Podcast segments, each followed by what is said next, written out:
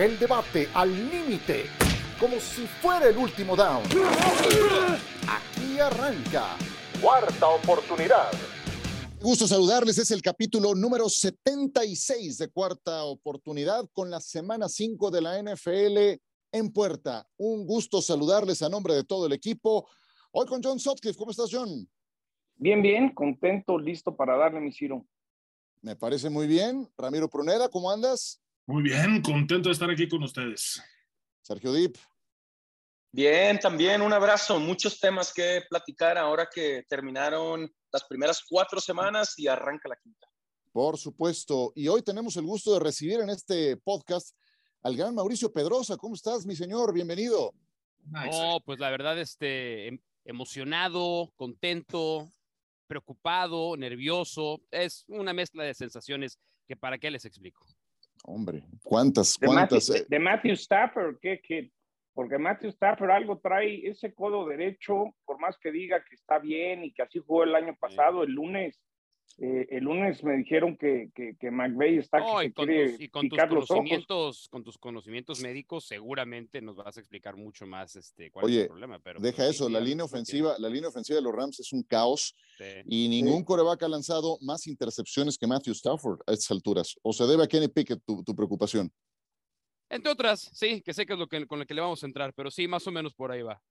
Pues eh, yo de ese tema, John, eh, y abro tema para todos, em, lo, que, lo que tengo mucho pendiente son los cuatro siguientes rivales que va a tener Pickett. Y no creo que haya llevado un curso en la Universidad de Pittsburgh de domador, porque eh, algo así le serviría para lo que viene en puerta. Está muy bravo el arranque para eh, Kenny Pickett, pero bueno, de alguna manera tiene que foguearse. ¿Cómo lo ves, John, abriendo contra los Bills en Buffalo? Pues mira, el plan era Trubisky, le dieron 14 y medio millones de dólares en agencia libre y no les funcionó. Tomlin declaró, no tenemos dudas que tiene el esquema, que lo entiende y a ver si nos da una chispa. Entra en el segundo tiempo, perdían 10 a 6, los puso 20 a 10 ganando, sí, la dolorosa intercepción, faltando tres y medio, pero vimos una muestra de que el chavo tiene un talento especial. Yo soy de los que pienso que Pittsburgh está en reconstrucción, por tratar de salvar la temporada, por ahí lo quemas antes de tiempo. Yo creo que es demasiado pronto para este chavo. A mí me hubiera gustado que lo hubieran llevado poco a poco, pero la exigencia de los Steelers es otra. Entonces, pues, ¿qué le va a pasar? Pero- Va a sufrir. No creo que le gane a los Bills. Nada me daría más gusto por la gente de, de los No. Steelers, pero Ni a Pero es que Tampa, dijiste, es que dijiste ni a algo, Miami, creo que ni a creo que es al revés. No, por supuesto. Pero yo, yo creo que es algo al revés. Cuando tú dices, yo me hubiera esperado más. Yo al revés. Porque después del partido contra Cleveland, no teníamos nada más que ver de Trubisky. Dijo Mike Tomlin en la conferencia de prensa después del juego contra Jets que la razón por la que puso a Kenny Pickett para la segunda mitad es porque el equipo necesitaba una chispa. Y no necesitó una chispa después de las primeras tres semanas. Y no nada más eso. El juego contra los Browns fue en jueves por la noche. Es decir, si ahí hubiera tomado la decisión, le da 10 días a Kenny. Pickett para entrenar con el primer equipo y llega preparado de otra manera que decirle al medio tiempo, vas. Entonces yo no, yo no creo que se haya precipitado al revés. ¿pero crees que Yo, esté yo listo creo que se Pickett? tardó. Nadie llega listo, John. Nadie. No, pero Nadie pero llega listo a la NFL. Pero ve cómo funcionó en, en, en los Chiefs cuando No, aguantaron a esa es, Mahomes esa es la excepción a la regla. Esa es la excepción. Es que no puedo compararlos. Es que, pues, es que vean, vean los corebacks que estaban antes. Alex Smith es un coreback altamente fiable en la NFL. Aaron Rodgers tenía a Brett Favre. Este cuate tenía a Mitch Trubisky. O sea, para, Entonces, para ¿cómo que le los- pagas para que los 15 Bears te han dado una dólares pata? a Trubisky? Pues eh? porque en es eso está el increíble que le hayas mercado. pagado eso. sí, pero porque eso está el mercado. O sea, la- le salió barato. Para lo que cobra un coreback titular en la NFL, le salió barato. Entonces, yo al revés. Yo creo que Es se tardó en tomar la decisión Mike Tomlin. ¿Está bien? Mau, yo entiendo el punto de que se tardó y que, que era mejor que tuviera toda la semana, los 10 días para prepararse, pero si ya no le habías dado esos 10 días, si ya no lo habías anunciado como titular, ¿por qué tirarlo cuando ahora ves el calendario a la mitad de este juego contra los Jets? Ya está, pero aún así lo perdió. Y lanzó tres intercepciones. Y ahora ir a Que dos no Buffalo. fueron su culpa. De- Ok, digamos, ok, pero ahí están no los números. corrió para dos touchdowns, corrió para dos touchdowns, lanzó tres intercepciones, la, la que marcó el juego rumbo al final, faltando tres minutos. Pero sí, a mí sí me sorprendió de Mike Tomlin. Sí, ya no le diste la titularidad después de perder contra los Browns, ¿por qué dársela a la mitad de este juego viendo que hay que visitar a Pues Buffalo, porque era- era recibir a Tampa Bay, visitar a Miami y visitar a Filadelfia? Puede ser contraproducente, pueden quemarlo, No, de no, verdad. no, no. Fíjate, eh, no va a ser contraproducente, porque en algo que sí concuerdo con Mao, y justamente es eso, el proceso tenía que pasar de tres a cuatro semanas por entrar a Pickett. Tiene que ver cómo son los juegos, cómo se desarrollan, qué ajustes van a hacer, no desde la primera semana, porque ahí sí iba a ponerlo en riesgo. Ahorita yo sé que viene un calendario mucho más complicado, pero ya he visto cómo se tienen que hacer los ajustes durante la temporada, qué es lo que le decían a Trubisky, qué era lo que no reaccionaba de Trubisky, qué era lo que necesitaba el equipo. Sí, recibe tres intercepciones, dos de ellas totalmente circunstanciales que no fueron su culpa. Una donde la primera, sobre todo, donde lo arriesgan a tirar justamente cuando ya se va a acabar eh, justamente ese cuarto, pero al final de cuentas tiene que ver y es el proceso. Mm, John mencionaba los otros quarterbacks, estaban muy bien respaldados con eh, Alex Smith, con Brett Favre, con otros grandes eh, quarterbacks que son bastante confiables. Pero en este caso, Trubisky ya no tenía nada que aportar, solamente era ve lo que está sucediendo, ve la presión a la que te vas a comprar tiempo, comprar tiempo para que Kenny Pickett estuviera un poco más listo y Exacto. contra rivales menos difíciles que lo que vienen. Lo tiras a la mitad de un juego única cosa, contra el calendario más difícil de todos. Por eso, pero ya habían pasado tres juegos y medio, tres juegos y medios donde se supone que Trubisky pudo haber sacado los partidos, o al menos dos de, de, de estos partidos en los que estaba enfrentando y no pudo. Entonces es más que necesario el cambio y sí, Sí. viene un, un, un, un calendario mucho Ahora- más complicado. Así que no hay necesidad y Yo- no hay yo veo- Ahora, de, da- que gane los juegos más- siendo un quarterback nuevo. Pittsburgh nomás bien veo- podría estar, John, cero ganados, cuatro perdidos. Porque el Sí, juego que le sí. ganan a Cincinnati es en el último minuto, en el último lance, en la última jugada del tiempo extra. Bien porque podrían ir estaba lesionado cero- el pateador de Cincinnati. No, no el Sí, pateador, por- el, por- el long snapper. Ah, el holder. El long perdón, snapper, sí, sí, sí. El- el Long snapper. Bueno, Sí, a ver, aquí el tema, el tema es que yo veo muy difícil que saque alguno de los siguientes cuatro juegos. Va a Buffalo, recibe a Tampa, va a Miami y va a Filadelfia. O sea, no, no creo que vaya a sacar alguno de ellos. Pero lo que más me preocupa es lo siguiente. De la línea ofensiva que tiene Pittsburgh, díganme un jugador, un jugador especial. Díganme uno que pueda aspirar a ser Pro Bowl. Ni Dan Moore, ni el tackle derecho, ni James Daniels, ni Cole Mason, y esos son los que van a proteger a tu coreback franquicia, al novato. Entonces, ahí es donde veo un serio problema para Pittsburgh, que es lo mismo con lo que tuvo que lidiar Trubisky. Y Pickett, pues, cometió errores de novato. Es un novato y va a enfrentar Sí, equipos más experimentados, Yo- defensas feroces. Lo veo bien complicado. Nomás tengámoslo en cuenta. Si dentro de unas semanas estamos hablando que Pittsburgh está con uno ganado, siete perdidos, porque lo Claro. veo altamente probable. Y, Yo te voy y esas te voy a decir cómo lo derrotas veo. van a ir a su récord, John. Esas derrotas van a su récord. Esas intercepciones muy claro. van a sus estadísticas. Era mejor quemar Para- a Trubisky si ya habías pagado para eso. Sí, yo, yo siento que lo está aventando porque dijo Tomlin, caray, este Trubisky no da una, ni modo, tengo que meter el chavo aunque no esté listo. Tiene más pólvora. Yo creo que, yo creo que le va a afectar en el desarrollo buscando al suplente de Big Ben. Pero ¿en qué, no en qué creo le va a afectar? ¿En qué, le, ¿En qué le va a afectar? ¿En la confianza? En, en confianza más. Ay, por favor, Eh, eh, por y favor. aparte, si no estás listo, favor. no, no, no. A bueno, ver, pues, a ver, a ver, a ver. Este no es Lo ningún que pasa es que chavito, tú ¿eh? piensas Este no como es ese de chavito. los Este no, Steelers que no. dice, no, Oye, pero, No, ya pero es ya ¿eh? métanlo. A ver, a ver, no, no, yo es- vengo a opinar pero- como profesional de esto, ¿eh? es un yo no vengo novato, a ¿eh, opinar. Sí, sí, sí, pero es un novato, pero tiene 24 años el chavo. Hizo los 5 años del fútbol americano colegial. O sea, un niño tampoco es. Y esto es un negocio. No nos vamos a venir a preocupar por si un cuate eh, le voy a afectar la moral o no. Y también pensemos en otra cosa, y lo dije el lunes en NFL Live. Eh, sí, fue la primera selección del draft para los Steelers esta temporada. Eso no le garantiza que él es el elegido para ser el sucesor de Big Ben, porque viene otra clase de corebacks para el draft del 2023, mil veces más competitiva que la que fue en el 2022, que de hecho fue bastante malita. Y los Steelers lo que necesitan es saber. Nada garantiza de que Kenny Pickett va a ser el coreback a largo plazo en el equipo. Entonces tienes que saber, los Pues Steelers no van a ningún lado esta muy mal temporada. con el Los paso y Steelers el otro. no han van, podido los Steelers no escoger a van a nadie. ningún lado en esta temporada. A ningún Ah, lado. eso, Eso, eso, eso, eso estoy de eso lo sabe Mike Tomlin, eso lo sabe Ciro Procuna, lo sabe cualquiera de nosotros. No, y sabes, como, Mau, como no vas, como no a ningún lado, como no vas a ningún lado en esta temporada. El, el aficionado de los cuate ¿Cuál era la no, prisa?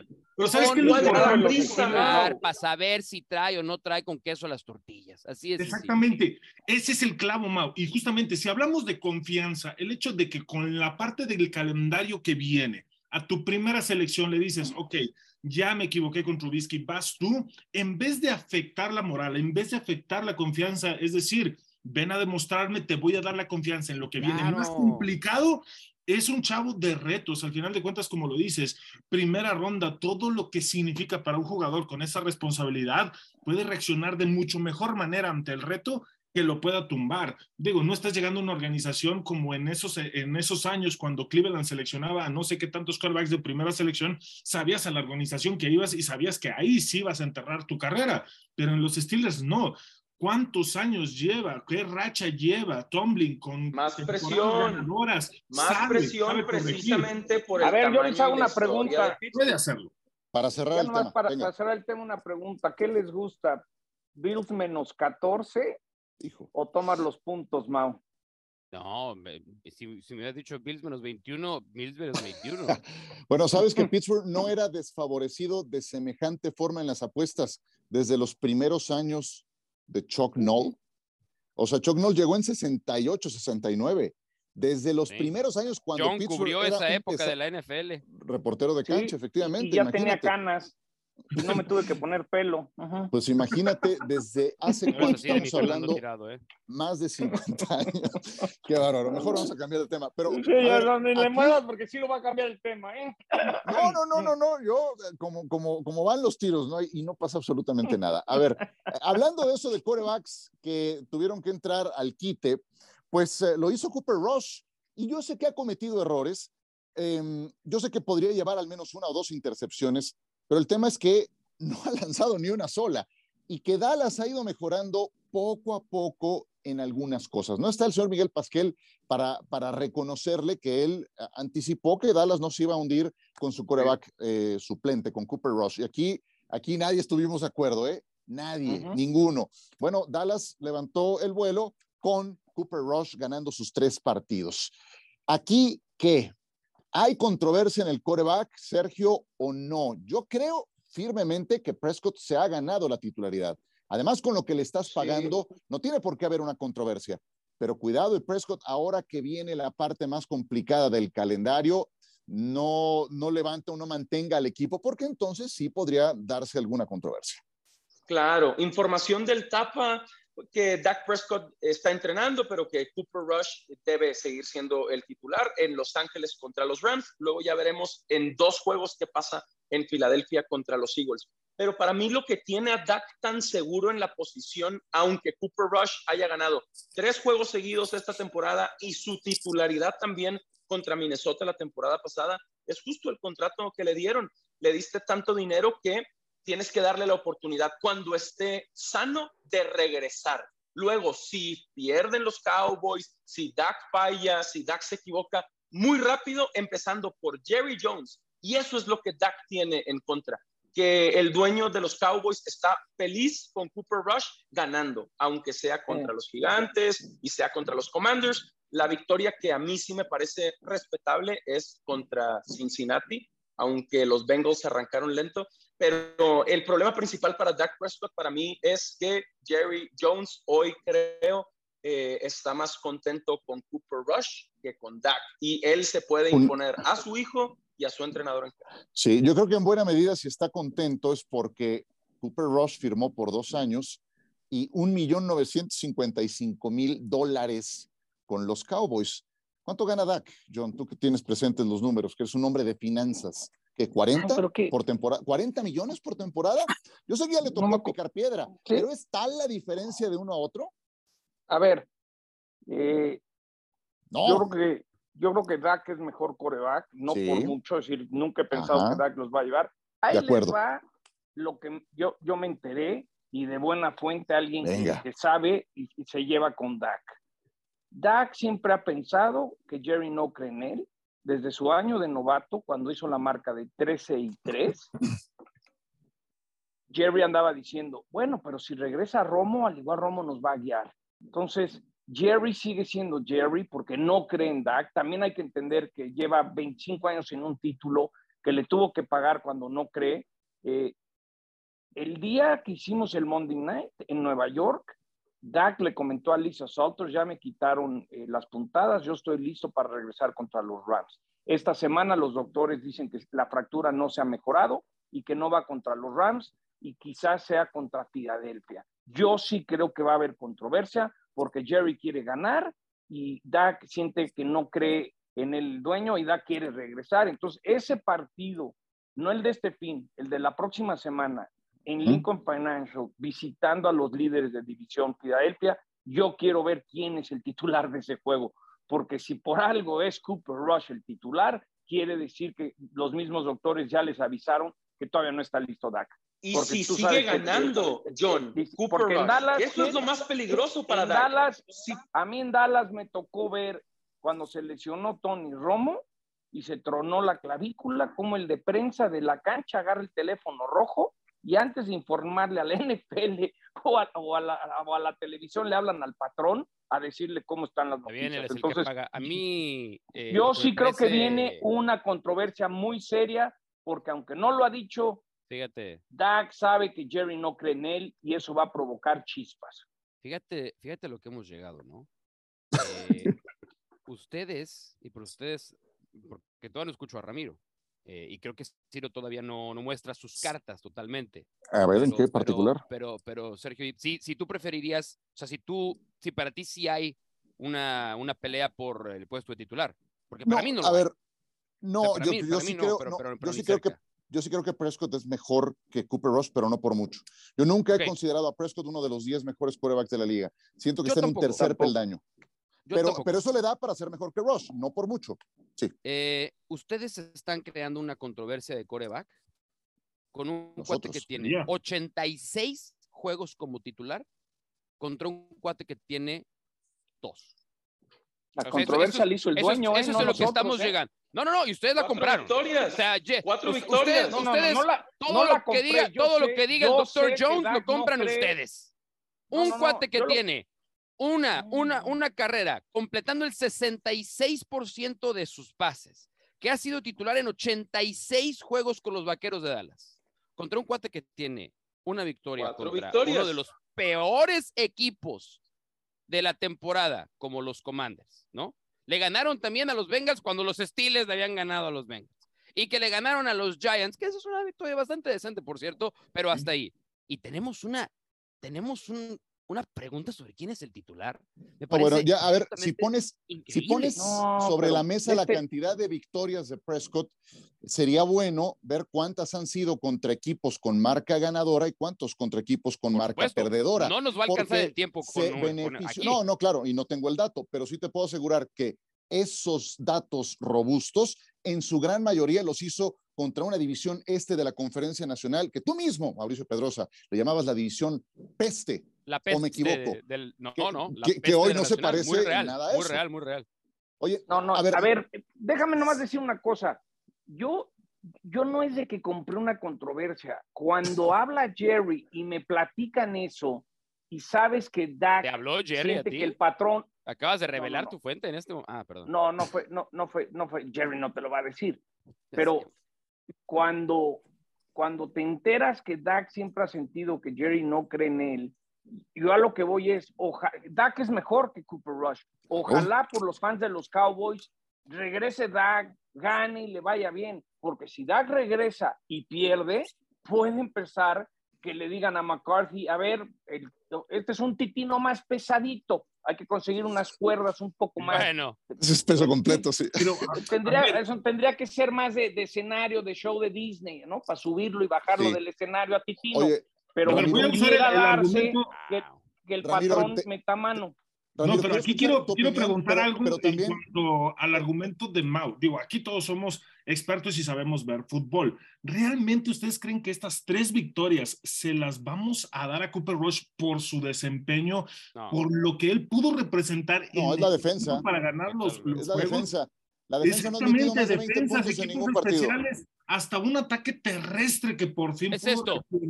Cooper, Rush no ha perdido los juegos. Ese ha sido su principal valor el día de hoy. Él no los ha ganado, pero tampoco los ha perdido. Y eso en la liga, eso en la liga tiene un valor, ¿eh? No digo que no lo tiene. Eso, sí, no voy a decir que no, pero entonces, ¿por qué comprar una polémica si el señor no hizo los números? Simplemente cuidó el valor. El famoso administrador de juegos de que no te va a hacer nada extraordinario, no va a hacer nada más mientras sea respaldado por la defensa, sea respaldado por los equipos especiales. Y todo esto se lo debemos de dar a Dan Quinn, que ha sabido acomodar la defensa sabiendo que no van a hacer muchos puntos a la ofensiva. Bueno, cuando da, cuando va a existir si necesitas a Dak Prescott, a Cooper Rush. No ha perdido, ok, pero no ha hecho nada. Ha sido otras partes del juego. Cooper Rush, Cooper Rush es Taylor Haneke. Es Taylor Haneke de los Cowboys. Parece sí que sí es muy bueno, realmente no lo es. Ah, cuando, cuando Dak comenzó, gozó de la mejor línea ofensiva de la NFL y de los mejores años de Ezekiel Elliott. Obviamente, todos dependen de terceros para efectos de... Esto es un juego de equipo. Entonces, hoy si ha tenido este buen inicio con victorias Cooper Rush es porque la defensa lo está apoyando, la única que no ha permitido 20 puntos en algún partido en lo que va de la campaña. Antes de cerrar este tema de ir a una pausa, les quiero preguntar, ¿es ganable el partido de los Cowboys en Los Ángeles ante los Rams? Díganme brevemente en un enunciado. A ver, venga. Muy ganable. Los Rams están en crisis, su línea ofensiva, Stafford con tendonitis en el codo derecho. Yo, yo creo que es un partido muy parejo y, Dallas tiene muchas posibilidades de ganar en Rams. John dice que es ganable. Sergio. Coincido. Los Rams están en problemas y los Cowboys eh, ganando con su defensiva, con su ataque terrestre, motivados. Sí. Hombre, y Mauricio Pedrosa, ¿qué dice? Que acaba de denostar de tal forma a Cooper Rush. No, no es ganable. Yo sabía. Ándale. El, el, match, el match eh, análisis de ESPN le da a los Rams un 75% de ganar el juego. Son favoritos por cinco puntos y medio. Y, y, los Rams no van, a, no van a perder contra los Cowboys. Ok, ok. ¿Qué dice Ramiro Proneda? Eh, los Rams tienen que ganar este juego. Independientemente de la crisis de la línea y del codo de Stafford, van a ganar este encuentro. Yo en mi quiniela puse que ganaba Dallas. Hoy mismo se la entregué a Rafael Zamorano. Ok, bueno, qué bueno. Y si no la han mandado, venga, adelante. Tres pensamos que puede ganar Dallas, dos piensan que no. Vamos a pausa y regresamos con más temas. Es cuarta oportunidad. De vuelta con ustedes en esta cuarta oportunidad. Un placer estar con todo nuestro público. Gracias por descargar este podcast. Recomiéndenlo, califíquenlo, compártanlo. Aquí estamos cada semana. Tú, Atago Bailoa, y voy a comenzar contigo, Ramiro Proneda, porque nos tocó transmitir ese partido. Los Dolphins lo descartaron para la semana 5 contra los Jets, no más faltaba. Así lo dio a conocer durante la semana Mike McDaniel. El eh, famoso neuropatólogo Bennett Omalu ha dicho que la estrella de la NFL, Tua, debería dejar el deporte después de la reciente controversia en torno a sus lesiones en la cabeza y el protocolo de conmoción cerebral durante los partidos de las semanas 3 y 4. Ramiro Proneda, ¿qué tan alta es la preocupación en torno a tu Atago Bailoa al día de hoy? Tiene que ser, pero tiene que ser alta, definitivo. Eh, aquí el problema es de que sí he escuchado muchas declaraciones de muchos neurólogos, obviamente son los expertos, pero he escuchado ambas partes, donde sí muchos han sugerido que se tiene que retirar y otros no. Me tocó ver también un neurólogo que dice y puso el ejemplo de los boxeadores. ¿Cuántos boxeadores no hemos visto con knockouts con las mismas condiciones en las que vimos tú en el terreno de juego? Y cuatro o cinco meses después o seis meses después regresan a alguna otra pelea eh, de box eh, después de que la este, bueno, la organización, o no sé cómo se llama, la Asociación de Nevada, les vuelve a dar el permiso para pelear pasando todos los exámenes neurológicos. Entonces, comisión atlética. Eh, con la comisión, eh, gracias por Atlética Nevada, Y justamente a lo que voy es, lamentablemente o desafortunadamente no podemos saber cuál es la condición. El CTA, si todos sospechan de esto, que puede causar a lo largo problemas, Sí, efectivamente, cada jugador que hemos estado en el terreno de juego vamos a tener consecuencias de CTA. Lamentablemente no se va a poder saber hasta que no estemos en una cama, en un quirófano, de justamente después de que hayamos colgado los tachones. Y literal, no se puede saber. Lo único que sí es que en cuanto a los protocolos, sí se tiene que dar un tiempo determinado, justamente como el ejemplo que ponía de Vox lamentablemente a lo mejor es, ¿sabes qué? Esta temporada no, por la causa y que necesitas un reposo de tres, cuatro meses, eso sí, yo lo vería viable, pero no terminar la carrera con Tua, no podemos saberlo. Sí arriesgarlo a una o dos semanas, creo que eso es donde sí yo tendría mis dudas de que pudiera estar al 100%. Creo que ahí, así como las sanciones que se ponen por cualquier falta, demanda civil y todo esto, esto tiene que tener más o menos la misma, el mismo tiempo de descanso. Yo, yo, lo, yo lo veo muy fácil. Yo quiero que la NFL nos explique, porque qué fácil es tener un dueño que quería perder al propósito y decía que, era de broma. Ahora echarle la culpa que un doctor no hizo su chamba. Yo quiero saber si hubo mano negra cuando debe de haber no regresado al, al partido con Búfalo, ¿no? Porque creo que ahí, de ahí viene la esencia de muchas cosas. Lo de Tua, pues que le hable a Andrew Locke y que le platique cómo vivió esa experiencia de estar en el top y que te digan, brother, físicamente te puede causar daño si sigues jugando. Yo creo que es el reflejo de una institución muy mal manejada, con un dueño que ojalá esto tenga consecuencias, porque el hecho de que lo dejaron regresar a Baby Yoda cuando no debe haber regresado, por lo que estamos viendo, sí, el tiene que tener un castigo, ¿no? Sí, el juego contra Búfalo. Sí, eh, dicen que para mí es la esencia de por qué regresó. Metieron mano, había presión porque querían ganar. Bueno, ya corrieron. Eso es lo que ¿No? Ya corrieron al, al, analista neurológico independiente de ese juego. ¿Cuál es el nombre, Mau, del doctor? Pero, es, pero es algo que me están, es algo que literal, digo, esto es ya si me voy a teorías conspirativas y dónde más, sí, ya despedimos al doctor. ¿Quién es el nombre del doc? ¿Quién es el responsable? ¿Quién fue? No es quemar a un doctor. Si estás poniendo en riesgo la vida de Tua, dime el doctor. Tendría que haber una demanda, tendría que perder la licencia, no, nomás perder La pregunta aquí es, puso en riesgo la vida de una persona. ¿Cuántas demandas? ¿Ese doctor fue presionado a o no? Esa es la pregunta. Exactamente hay otro tema, hay otro tema que pues tiene que ver con el, protocolo, porque el protocolo, de acuerdo a lo que se informó, eh, dice que la decisión sobre el regreso, y ya sé que hemos platicado esto las últimas semanas, pero nada más para ponerlo en contexto, eh, que al analizar si hay una deficiencia motriz por parte del jugador, se tiene que determinar qué provocó esa deficiencia motriz. Lo que dijeron los Dolphins fue un tema de espalda y de tobillo tenemos que saber dos cosas. Uno, bueno, ¿qué de la espalda provocó eso? Y número dos, tenemos que cambiar el protocolo, porque lo que tenemos que eliminar es esa interpretación. En el momento en el que a la vista de todos, la capacidad motriz de un jugador ha sido mermada por un impacto en el terreno de juego, no puede regresar. Y ya después se van a evaluar las causas. Y ya después nos dicen si fue la espalda, el tobillo, la rodilla o algo más peligroso. Entonces, para mí, la, una de las consecuencias que debe traer el caso de Tua es una modificación al protocolo de conmociones para que no haya un solo lugar a que cuando este tipo de deficiencias motrices suceden, haya un espacio para que regrese al terreno de juego. Eh, una manera de, mí, que, todos los jugadores, todos los jugadores de la NFL saben que corren un riesgo al equiparse, al entrenar, al jugar, etcétera. E-, eso históricamente. Luego acá es, desde hace varios años, el ruido que se está haciendo con las conmociones cerebrales.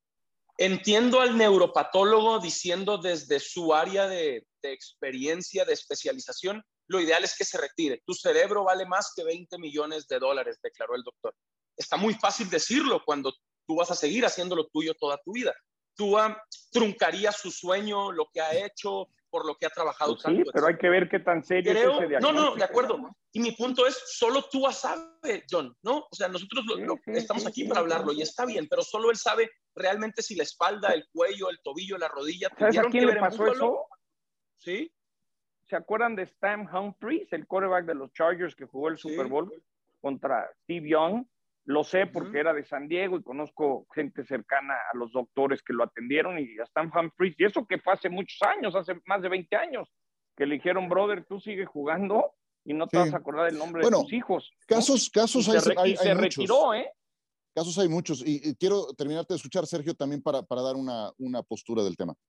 Sí, gracias. Y para mí el punto es, solo tú sabe realmente más que los doctores, más que lo que digan las pruebas médicas, los resultados, etcétera, de los estudios. Y creo que se va a retirar, no, pero sí pienso que tiene una oportunidad histórica, histórica ante sí de mandar un mensaje nunca antes visto de un jugador que el domingo colapsó en el terreno de juego, que el jueves, cuatro días después, perdió el conocimiento. Todos vimos cómo cayó, cómo quedaron las manos, los brazos, etcétera. Tua podría hacer historia para mí. Se dice muy fácil desde lejos y desde afuera, pero podría hacer historia retirándose, haciendo más historia retirándose que siguiendo jugando en la NFL, que seguir jugando en la NFL. E, evidentemente es un deporte violento, todos saben a lo que le entran y es como otras actividades, tienen alto, un mayor o un menor riesgo. Un piloto de autos sabe a lo que se expone, un torero, si me permiten, sabe a lo que se expone y así podemos ir disciplina por disciplina. Esta tiene el riesgo ya mencionado. La NFL ha avanzado en el protocolo de conmociones, pero está claro, porque también lo he escuchado después de esta situación, en boca de muchos exjugadores, este protocolo tiene maneras de ser burlado y ya lo saben los jugadores. Y el jugador en, el, calor del partido quiere regresar y ha encontrado esa forma de burlarlo para, para volver. ¿Cuándo es que te arrepientes? Después de retirarte, porque tu calidad de vida posterior a los cuarenta y tantos, cincuenta y tantos, te paga o te cobra una factura altísima. Entonces, el protocolo en principio no está siendo suficiente.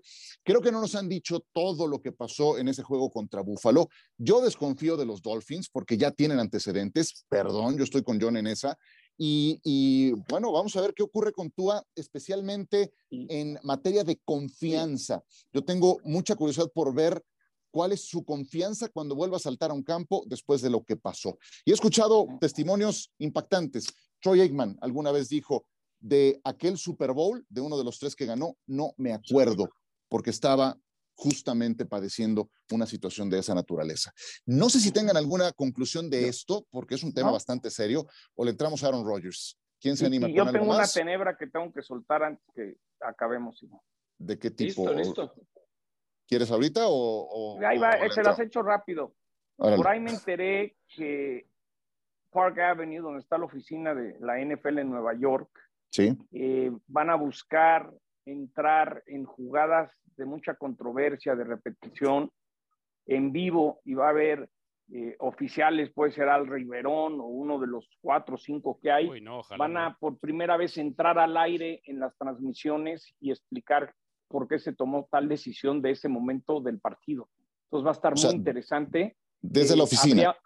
desde la oficina entrarían, ya sea en ESPN, en Fox, en CBS o en NBC, a decir, esta decisión se tomó por esto, esto y eso, y tener una explicación en el momento, en vivo, de por qué se decidió cierta cosa o no se decidió cierta cosa. Está muy interesante, ¿eh? porque es como, es la primera vez que la liga se metería directamente a una transmisión a explicar cosas durante el juego. Veremos cómo se desarrolla eso. Mm, ¿Alguien tiene algo que decir del tema o cerramos con Rogers y la apuesta? A mí no me encanta la idea, ¿eh? honestamente. No, a, mí sí, a nadie nos gusta, pero... Pues, no, eh, yo honestamente creo que puede ser más perjudicial que benéfico. O sea, yo aplaudo la apertura y la transparencia, me parece muy bien, pero ¿qué pasa y, o sea, obviamente estoy pensando como abogado, del diablo, ¿no? Pero ¿qué pasa con una decisión excesivamente polémica, importante en playoff, en donde ni siquiera nos podamos poner de acuerdo? ¿Por qué ha pasado? Ni siquiera nos podemos poner de acuerdo con la evidencia visual, ¿no? Como siento que pueden exponer mucho a los oficiales de juego, mucho. Entonces yo más bien creo que lo que hacen es prudente esperar, dar una explicación en la semana y ya está. Bueno, pues eh, Aaron Rodgers y Odell Beckham Jr., bueno, estos dos son, son los cuates de John Sutcliffe, entonces eh, llevas mano en este asunto. Eh, Beckham Jr. se está recuperando del ligamento cruzado. Escuché que estaba en Bahamas recuperándose, que estaba haciendo su hombre, así. si se trata de, de, estar en ese proceso de rehabilitación, pues hay que buscar un, un Pues marco. como cuando se- cuando se fue a los cabos. ¿no? Está bien, sí, perfecto. Pues ahí anda Odell Beckham Jr. Y, y yo sé que a los Rams le vendría bastante bien. Ganó el Super Bowl con ellos. En el Super Bowl es que se lesionó. Y hoy los Rams, que, que no tienen otra, otra arma que no sea Cooper Cup, que, que, sea de cuidado, les vendría bastante bien que regresara Beckham Jr. Pero obviamente Aaron Rodgers también. ¿Lo ves posible, John, con lo conservadora que es la directiva del equipo de Green Bay? A mí me explicaron hace mes y medio, dos meses, que no querían a Odell, que no era el carácter de, de jugador que querían en el vestidor de los Packers, pero nunca sabe si, si Aaron lo quiera. Yo lo veo más en los Rams. Si, si escucharon o leyeron lo que dijo en su momento eh, Aaron Donald, como que dio a entender que esta es la casa de Odell. Eh, McVeigh comentó que extrañaba a Whitworth, extrañaba, extrañaba a Von Miller y también el liderazgo a su estilo de Odell en los Rams. Entonces yo creo que OBJ va a regresar a los Rams.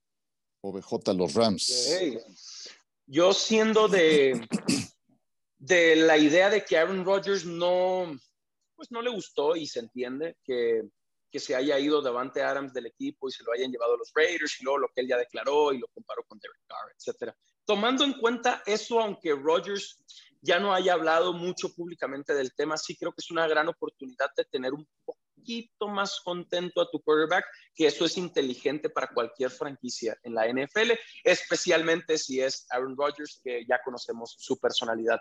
Y además deportivamente está justificado. O sea, este equipo entre Romeo Dobbs y Allen Lazard y Randall Cobb y Sammy Watkins y el que sea, eh, no tiene un receptor número uno. No creo que Odell es hoy un número uno, pero viene de anotar en el Super Bowl antes de lesionarse. Sí creo que tendría más contento a Aaron Rodgers, el equipo, y que tendría un impacto en el terreno de juego. Entiendo la filosofía de los Packers, no es un jugador por el que irían normalmente, pero sí valdría la pena pensar que mejoraría el juego aéreo de Aaron Rodgers en lo que le quede de carrera en Green Bay. Ahí- Uno, ahí- dos años, etc.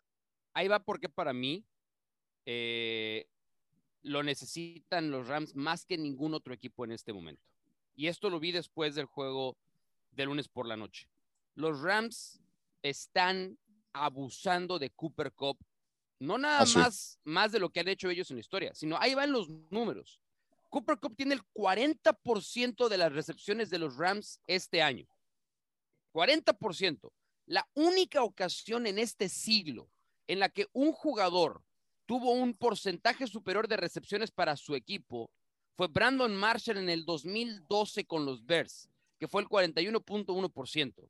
Entonces, muy bien, Cooper, o sea, Cooper Cup, fantástico, perfecto Sí, sí, con sí. los Rams, pero no lo necesita ningún equipo. O sea, si los Rams van a ser competitivos y quieren defender su título de Super Bowl, les urge que regrese OBJ con ellos, porque al volverse tan predecible saber con quién van a ir, y con todo y eso sigue poniendo grandes números, eso a la larga no es sostenible. El 40% de las recepciones este año de los Rams, Cooper Cup, necesitan a Odell Beckham de regreso.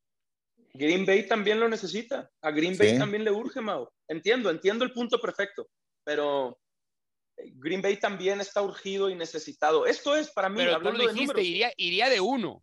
A Green Bay va de Sí, uno. Sí. Y ya no es un receptor uno. Si va a Rams, no mí- tiene que ser el receptor Pero- uno. Para mí la también a él le gustan los reflectores. Odell, Eh, eh, es- Odell va a los va a regresar a los. Rams. Para mí regresa a los Rams. Sí, yo también lo veo regresando a los Rams eh, y, y coincido, digo, a ver, ¿cuándo, ¿cuándo demonios Green Bay va a hacer eh, en, la- en materia de receptor abierto algo por Aaron Rodgers? Digo, hay que ver antes de lesionarse cómo cambiaron las cosas con Tua cuando le pagaron lo que le pagaron a Tyreek Hill. Hoy Tyreek Hill es el receptor abierto con más yardas en la NFL. Sí te cambia y no te va a durar toda la vida un Rodgers que ya tiene 38 años y que ya ha amagado con retirarse en alguna que otra ocasión. Ramiro, ¿algo para cerrar de este mismo tema antes de ir a la No. apuesta?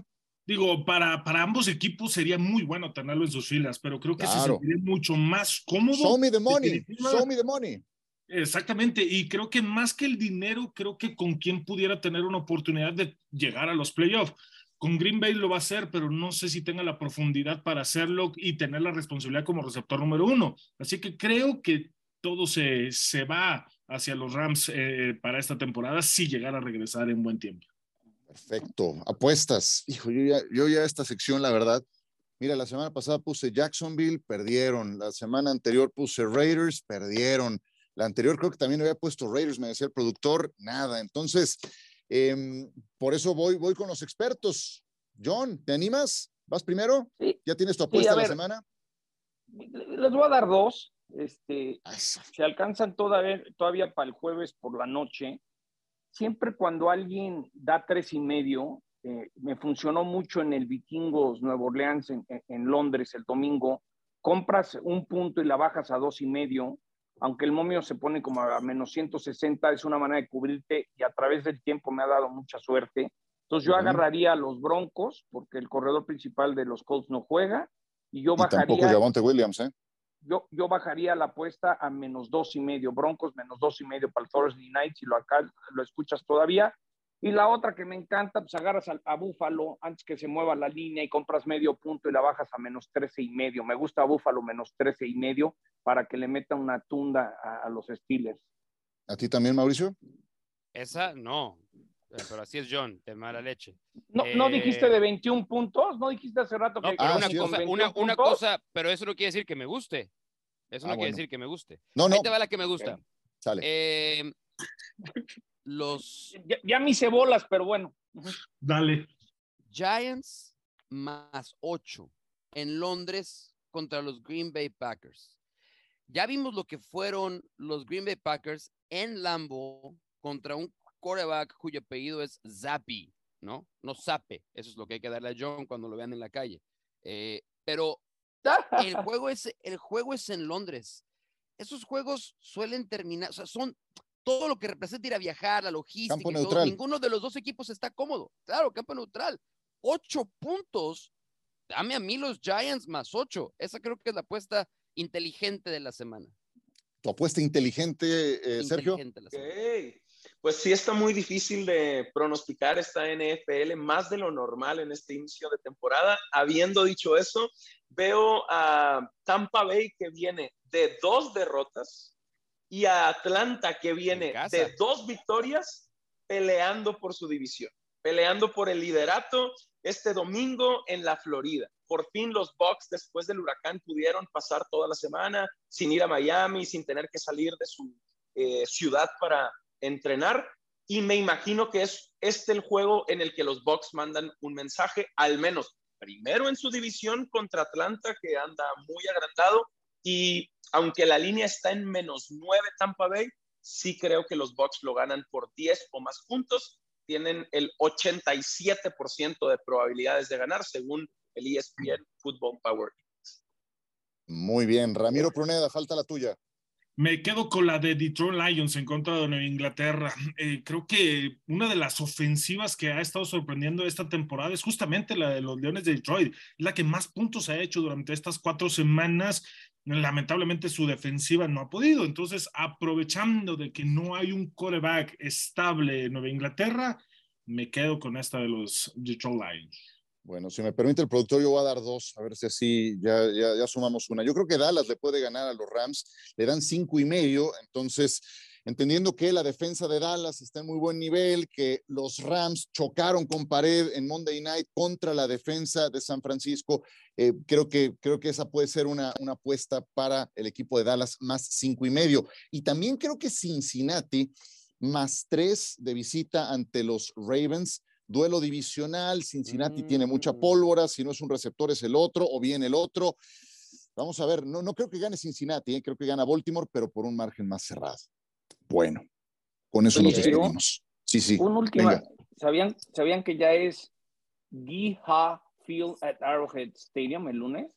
Ya también Arrowhead tiene patrocinador y, y aparte se pronuncia Giha. ¿Qué es eso? Pues habrá que leer. ¿no? A ver, ahora, hazle, ahora hazle como, hazle como si fueras vaquero ahora. ¡Giha! No le des ideas para el Monday Night. Está bueno. Ah, claro, No se pierdan bueno. Monday Football desde De nada. Giha. Va a ser el grito el lunes. Buenísimo. Muy bien, señores, un gusto como siempre. John, muchas gracias. Saludos, los esperamos y recuerden, Centro y Sudamérica, ESPN también está transmitiendo juegos los domingos por la tarde, ya sea bajo ESPN o bajo Fox. Sí, y también el jueves por la noche, ahí estaremos con Ramiro Pruneda. Gracias, Ramiro. Un abrazo para todos y no se pierdan nada de lo que viene en esta semana 4. Sergio Dip, muchas gracias. Perfecto, aprovechando el comercial de John, pues los esperamos también en NFL Red Zone los domingos al mediodía, hora del centro, en ESPN Extra. Mauricio Pedrosa, que se repita más seguido. Un gusto. Yo voy a destapar una cerveza para ver todo lo que acaban de promocionar ustedes. Adiós, amigos. ¿Vas a destapar una cerveza? Son, son como las ocho y media de la mañana. En... No, para cuando ustedes estén al aire haciendo eso. Ah, muy bien. Por e- Ah, por eso estás panzón. Sí, cierto. Hijo. Bueno, ya mejor. Podría, podría elaborar, pero, pero, pero respeto tus canas. Por se nos acabó el tiempo. por favor. Y además se nos acabó el tiempo. Gracias y hasta la próxima. El debate al límite como si fuera el último down. Gracias por escuchar. Cuarta oportunidad.